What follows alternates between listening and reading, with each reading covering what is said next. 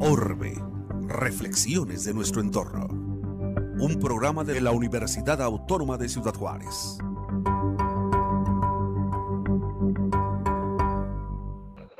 Hola, ¿qué tal? ¿Cómo le va? Bienvenidos nuevamente a su programa Orbe, Reflexiones para cambiar nuestro entorno. Eh, el día de hoy, eh, pues tenemos como siempre un, tema muy, muy importante, muy relevante para nuestra comunidad. Eh, el tema es, ¿qué tanto nos ha afectado el COVID a el ambiente laboral? ¿Qué tanto, cómo, cómo era antes y cómo es ahorita y cómo será después en los próximos años? Como ustedes saben, nuestra comunidad es una comunidad que tiene su economía muy arraigada en el tema eh, industrial. Y mm, tenemos empresas que tienen mm, de 2.000 hasta 5.000 empleados en, un, en una sola nave industrial.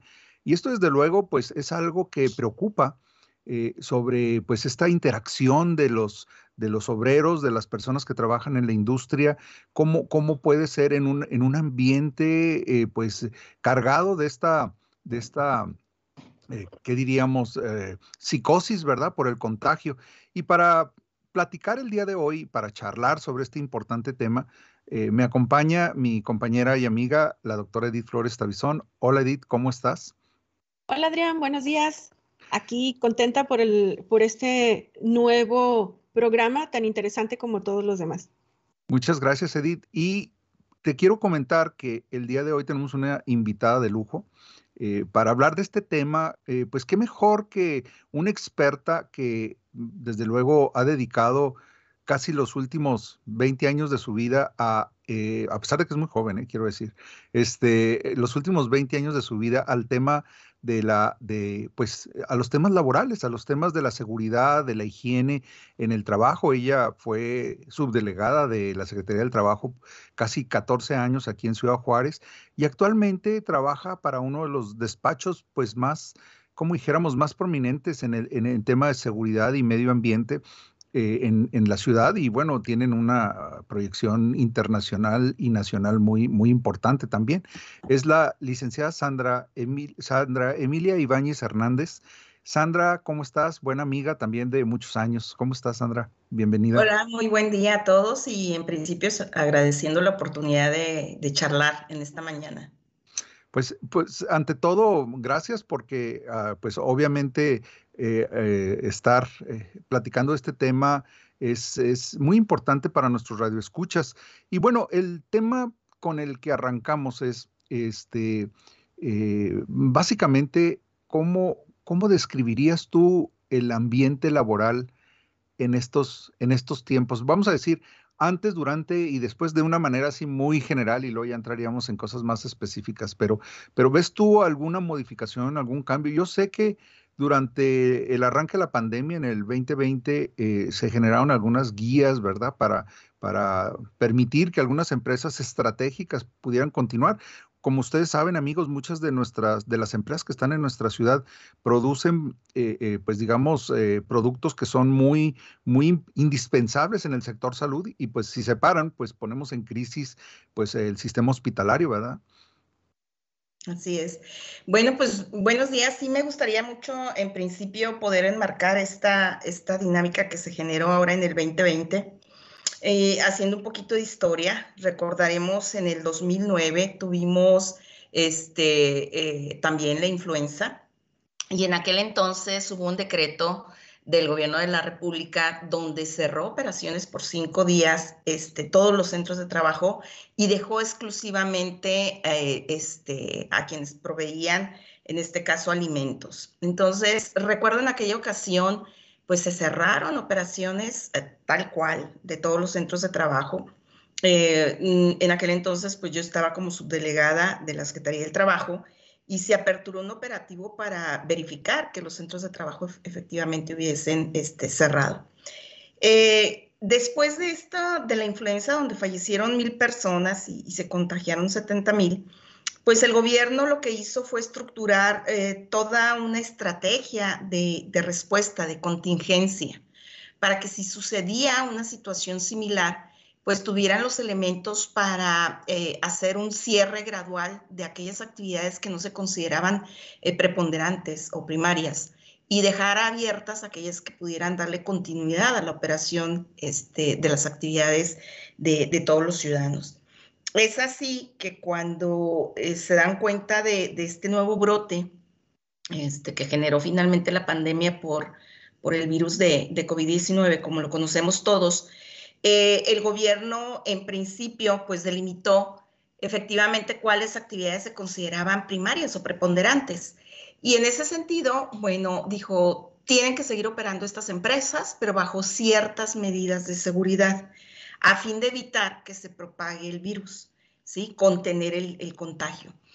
Para eso, eh, el 29 de mayo del 2020 se dieron a conocer unos lineamientos donde todas estas empresas que podían abrir operaciones o tener operaciones tenían que establecer ciertas medidas de seguridad.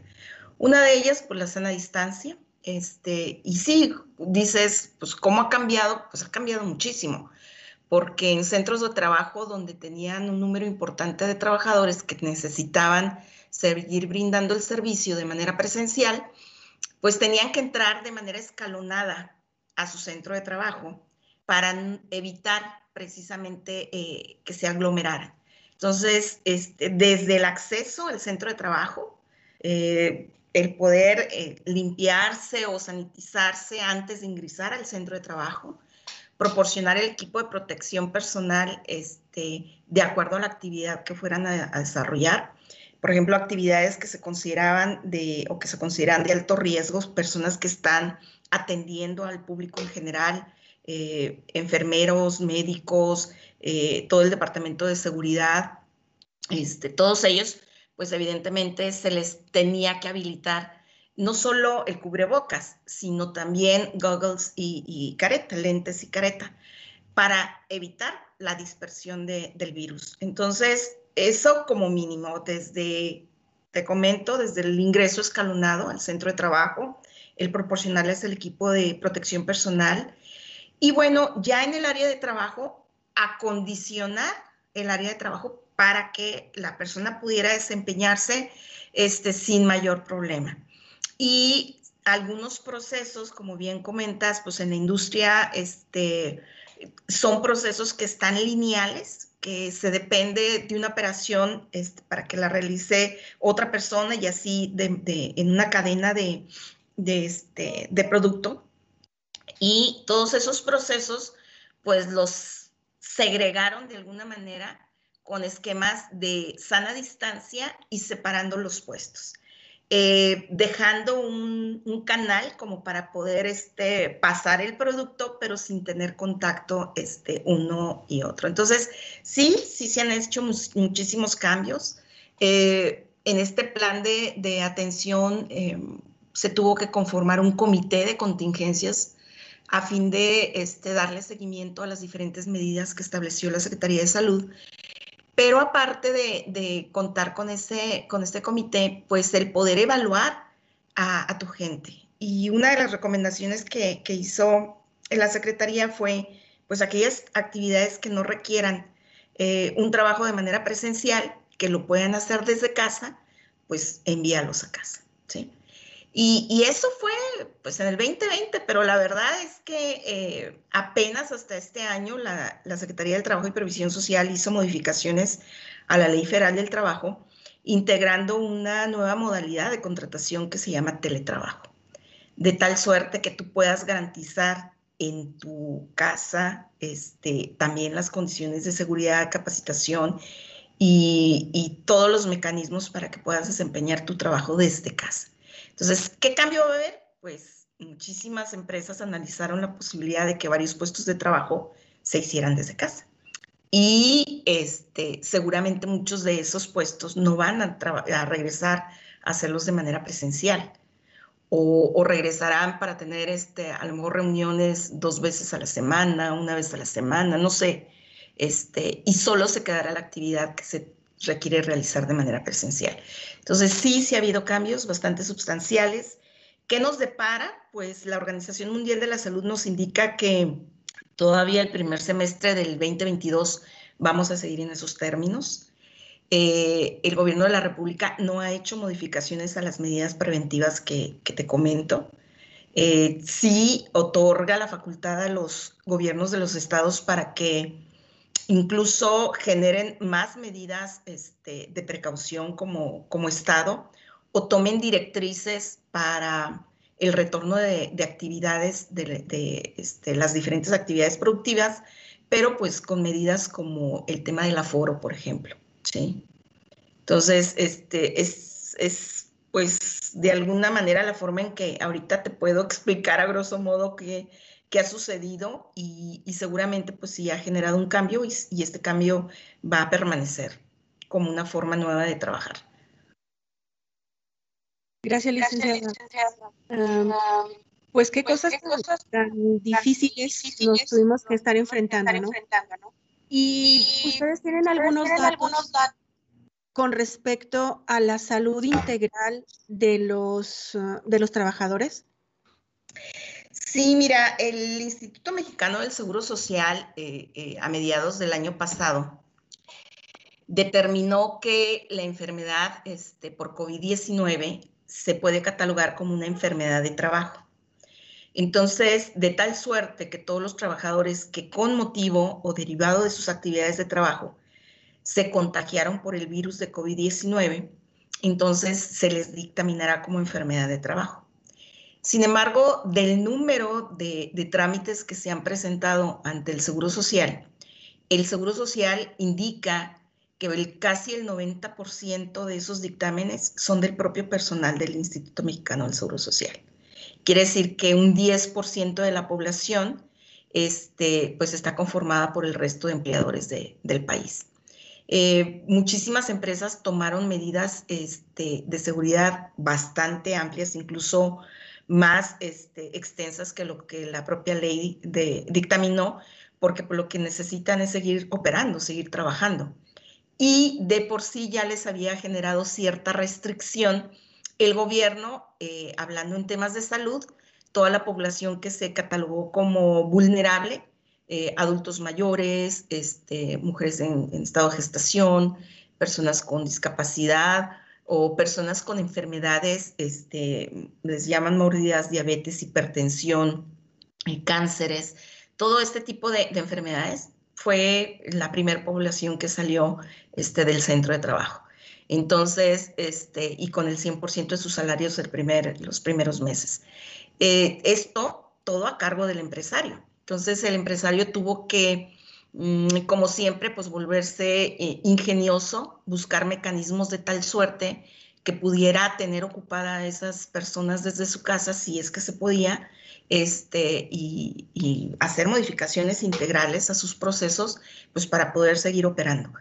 Sí es una situación importante, debo decirte que hubo trabajadores, por ejemplo, los de 60 años y más, en 100% sanos, ¿sí? con un dictamen médico que, que, indicaba que el único error que tenían era que eran mayores de 60 años y exigiendo su derecho, porque es un derecho eh, humano el trabajo, el que se les reincorporara nuevamente este, a su actividad productiva. Entonces, este, hay ciertas disposiciones muy tajantes de la autoridad, pero que si ya analizas eh, detenidamente los casos en particular, como este que te digo, pues de alguna manera estás afectando, ¿sí? Porque después de que se acabó em, el término del 100% de salario, ya después el gobierno dijo convenia de acuerdo a tus, a tus condiciones de trabajo, cómo va a estar el pago salarial. Y ahí hubo pues eh, un porcentaje importante del descuento en el salario y muchos eh, este, trabajadores dijeron, no, yo quiero regresarme a trabajar. O sea, de que me des, y, déjame decirte, aquí la industria maquiladora este, manejó convenios del 50% sin estar obligado a pagar ni siquiera ese 50% salarial. Entonces, este, pues ahí muchísimos trabajadores llegaron a convenios con, las empresas en lo particular para poder regresar a trabajar. Oye, con este todas las medidas de seguridad. Este desde luego es un tema muy, eh, pues digamos, eh, que, nos refleja esta disrupción que causó la pandemia, ¿verdad? En, pues digamos, en, en, estas relaciones laborales. Eh, también, pues desde luego, todos sabemos, hemos tenido la, la, quizá la experiencia de ver familiares, como en las familias, pues esto generó también una disrupción muy fuerte.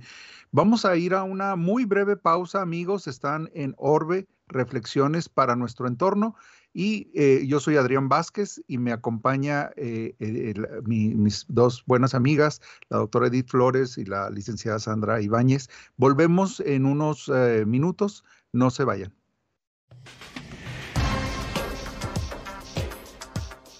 Después de la pausa, regresamos a Orbe, reflexiones de nuestro entorno.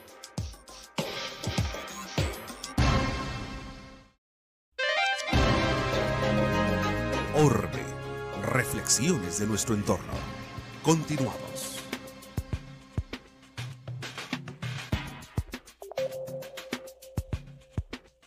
Bienvenidos de nuevo, eh, amigos eh, Radio Escuchas. Estamos en Orbe. Yo soy Adrián Vázquez, eh, coordinador del Centro de Ciencias Atmosféricas y Tecnologías Verdes, y estamos platicando con mis dos muy buenas amigas, la doctora Edith Flores y la licenciada Sandra Emilia Ibáñez, sobre el tema eh, tan importante que es el empleo, que es la, eh, pues más que el empleo, el, vamos a decir, la disrupción que nos, eh, que experimentamos, sobre todo en, en, los ambientes laborales, pues por las disposiciones que se tuvieron que tomar para proteger a todos los empleados de las industrias. A nosotros en Juárez, como todos ustedes saben, la industria maquiladora es sumamente importante y pues la seguridad es algo fundamental.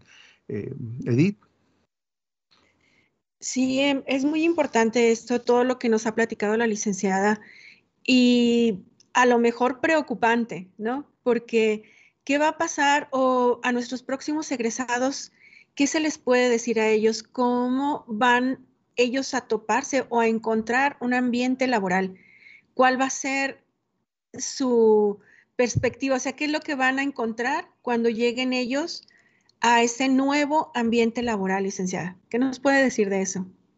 Bueno, pues déjenme decirles que este tema de, los jóvenes pues es muy preocupante.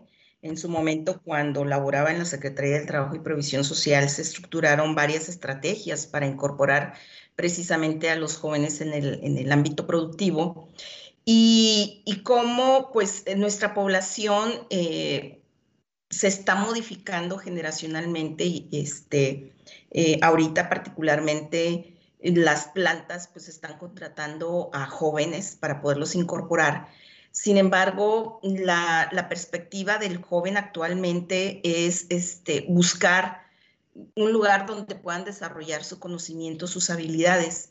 Y cuando encuentran que no pueden mm, desarrollarse lo que esperaban, inmediatamente busca nuevas alternativas de, trabajo. Entonces, esto genera una rotación de personal, particularmente en el área de los jóvenes, aquellos que logran incorporarse, claro, al ámbito productivo.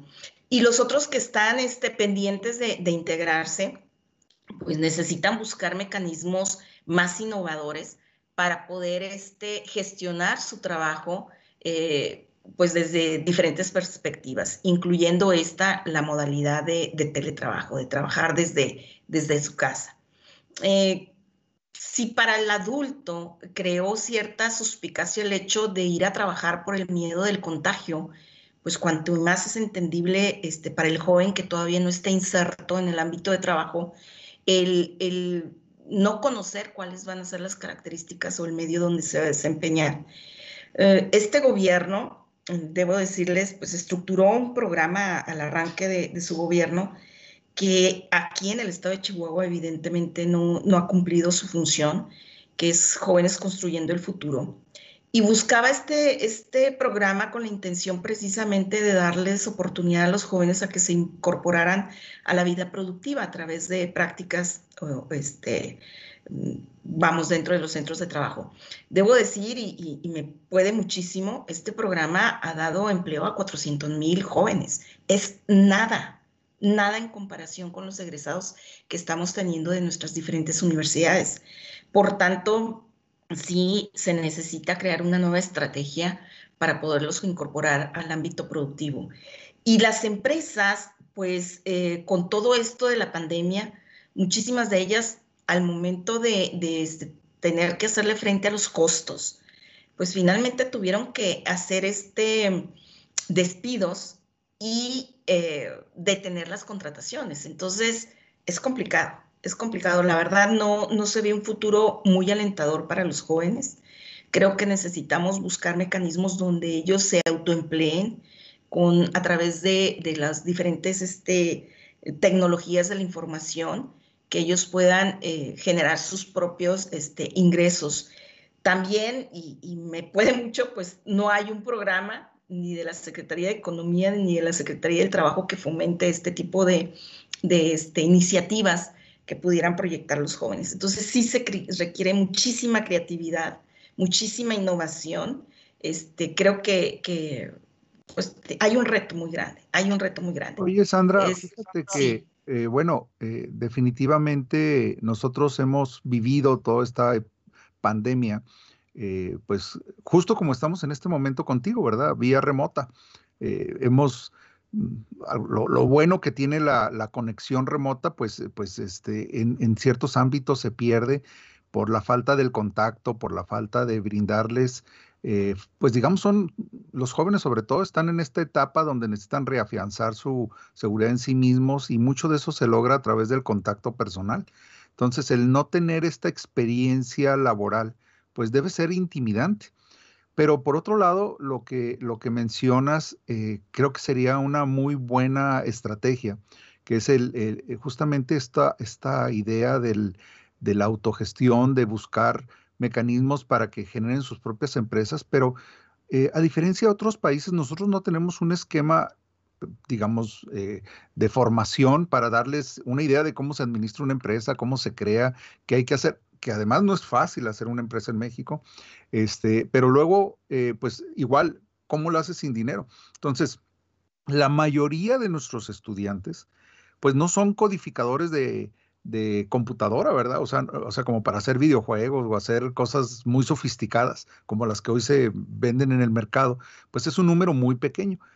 Eh, nosotros hemos experimentado, eh, hemos buscado este esquema de empresa-escuela eh, le, llaman, se me escapa ahorita el nombre, pero es, un esquema en el cual parte de los cursos que deberían tomar en el aula los pueden llevar dentro de una empresa.